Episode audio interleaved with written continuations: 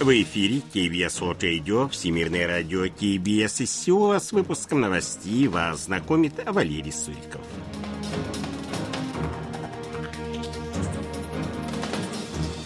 Основные темы этого выпуска Республика Корея провела испытания твердотопливной космической ракеты. Пиньян предупреждает об опасности нагнетания напряженности на Корейском полуострове. Темпы восстановления экспорта сохраняются, полагают банки Кореи.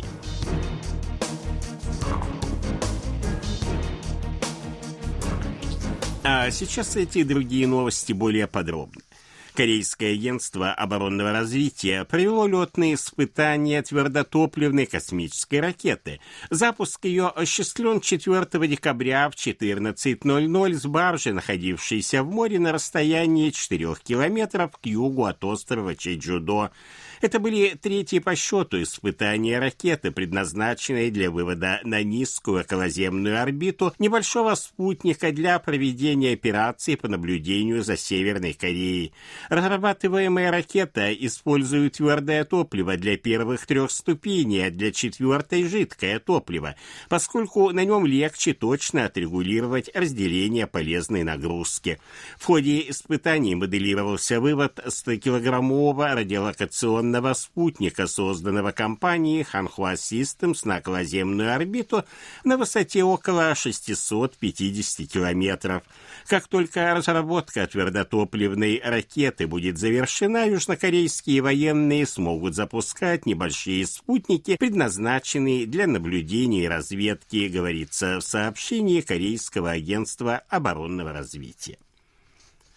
1 декабря состоялись первые успешные испытания ракеты СМ-2, предназначенные для перехвата ракеты самолетов противника с моря в южнокорейских территориальных водах. Они проходили в новом исследовательском центре Агентства оборонного развития Самчоки провинции Канвондо – Эсминец Кангамчан применил ракету для уничтожения дрона-мишени, летевшего с высокой скоростью.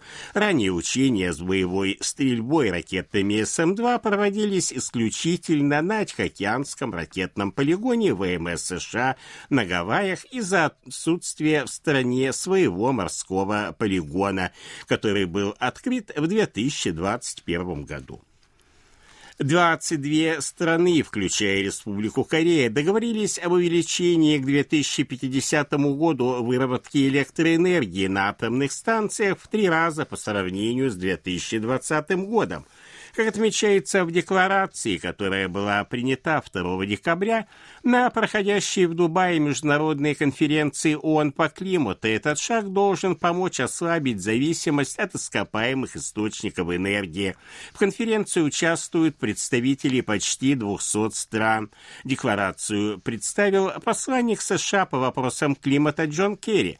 Он напомнил, что в соответствии с научными данными без атомной энергетики достичь климатических климатической нейтральности к 2050 году не удастся. Россия и Китай, на территории которых находится большое количество атомных станций, подписывая декларацию, отказались. В настоящее время на долю атомной энергетики приходится чуть менее 10% мирового производства электроэнергии.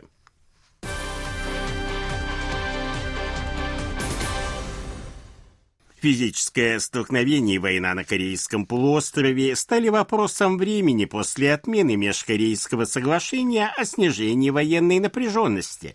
Южную Корею ждет полный крах, если она предпримет какой-либо враждебный акт. Об этом говорится в статье неназванного военного обозревателя, опубликованной 3 декабря агентством ЦТАК, из-за безрассудных и неосмотрительных действий, направленных на аннулирование военного соглашения между Севером и Югом, на Корейском полуострове вновь возникла крайняя военная конфронтация, столь же серьезная, как и до принятия соглашения, говорится в статье. Как отметил северокорейский обозреватель соглашения 2000 2018 года была минимальным механизмом и последней линией для предотвращения случайного военного конфликта в районе военной демаркационной линии, где находятся огромные вооруженные силы. Северная Корея может вести подготовку к размещению в приграничных районах новых образцов вооружения. Об этом заявил 3 декабря в интервью КБС начальник управления национальной безопасности администрации президента Республики Корея Чо Тэйон. Недавно Север восстановил посты охраны в демилитаризованной зоне, демонтированные в рамках соглашения. Северокорейская сторона допускает возможность размещения новых реактивных систем залпового огня, а также запусков твердотопливных баллистических ракет средней дальности и крылатых ракет. По словам Чо Тэйона, южнокорейские военные мобилизовали все средства наблюдения. Совместно с командованием сил ведутся работы по восстановлению постов охраны с южной стороны демилитаризованной зоны. 4 декабря в 2 часа 28 минут у восточного побережья Северной Кореи произошло землетрясение магнитудой 3,1. Его эпицентр находился на расстоянии 41 километр к северо-западу от административного центра уезда Кильджугун провинции Хамгёнпукто на глубине 22 километра. По данным Корейской метеорологической администрации, толчок имел естественное происхождение. С начала года на Корейском полуострове произошли 100 землетрясений магнитудой выше двух, в том числе 15 толчков магнитудой выше трех.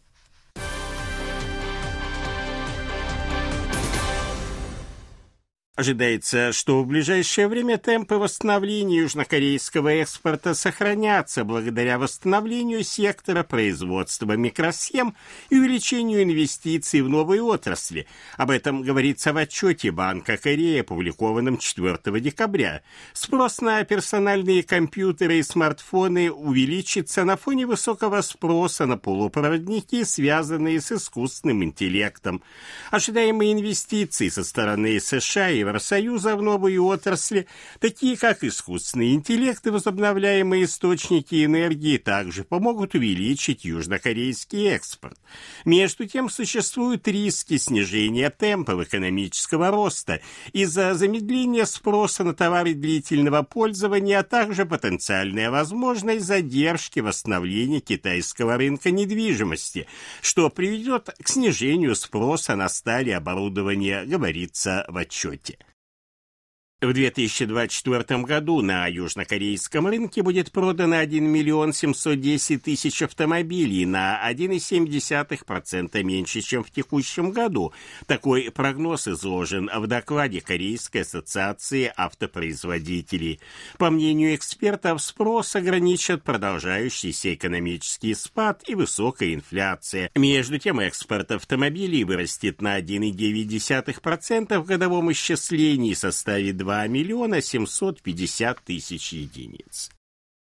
По данным Международной экологической исследовательской группы Climate Action Tracker, общемировые выбросы парниковых газов составили в 2022 году 50 миллиардов метрических тонн. 30% этого количества составила доля Китая, далее следуют США, Индия, Евросоюз, Россия и Япония. Республика Корея на 13 месте с показателем 670 миллионов метрических тонн. 83% всех выбросов выбросов составила доля 20 стран, находящихся в верхней части списка. По объему выбросов на душу населения лидером оказалась Саудовская Аравия, далее следует Австралия, США, Канада, Россия, Республика Корея, Иран, Китай и Япония.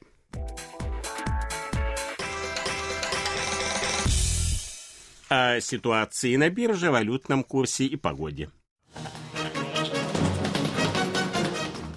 Главный индекс корейской биржи Коспи составил 2514,95 пункта, индекс биржи высокотехнологичных компаний Косдак 828,52 пункта, 1304 воны за доллар, 1418 вон за евро.